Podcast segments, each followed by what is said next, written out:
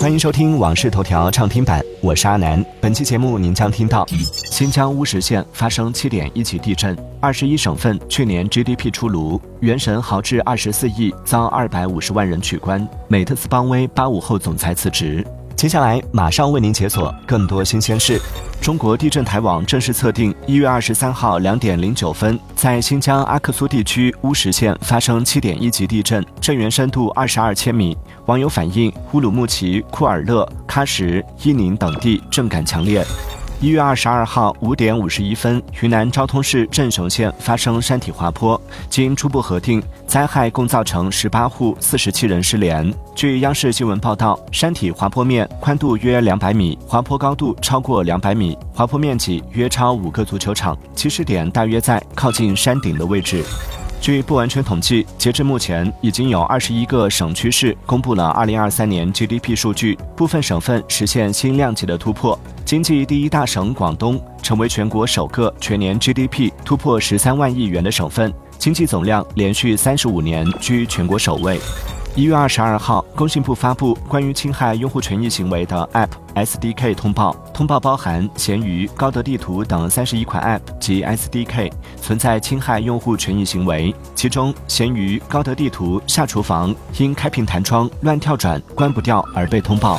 近日，腾讯旗下美国网游开发商拳头游戏公司表示，计划裁员五百三十人，约占员工总数的百分之十一。这家英雄联盟的开发商表示，过去几年里，其员工人数增加了一倍多。该公司将缩减《符文之地传说》团队的规模，并停止游戏《班德尔城物语》的开发工作。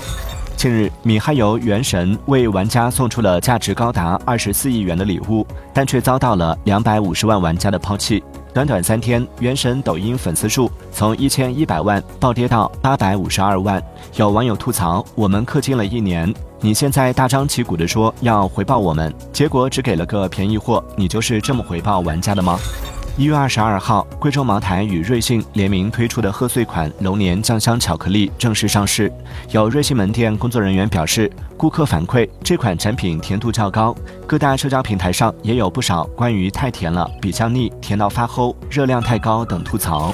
一月二十二号晚间，上海美特斯邦威服饰股份有限公司发布公告，公司董事会近日收到公司总裁胡佳佳女士的书面辞职报告。胡佳佳因工作调整申请辞去公司总裁职务，辞职后她将不再担任公司管理职务。一月二十二号晚间，上海美特斯邦威服饰股份有限公司发布公告，公司董事会会议审议通过了关于选举第六届董事会董事长的议案，同意选举周成建为公司第六届董事会董事长，其任期自董事会审议通过之日起至公司第六届董事会任期届满之日止。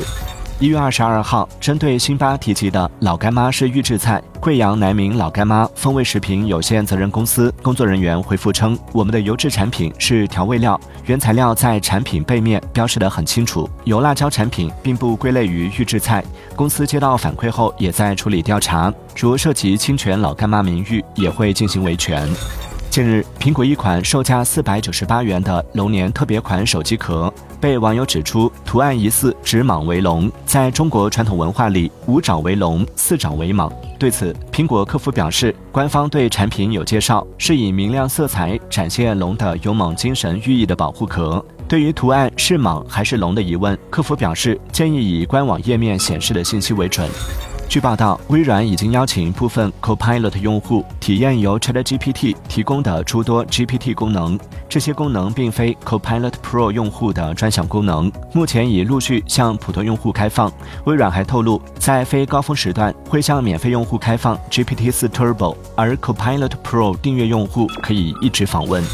感谢收听《往事头条》畅听版，我是阿南。订阅收藏《往事头条》，听见更多新鲜事。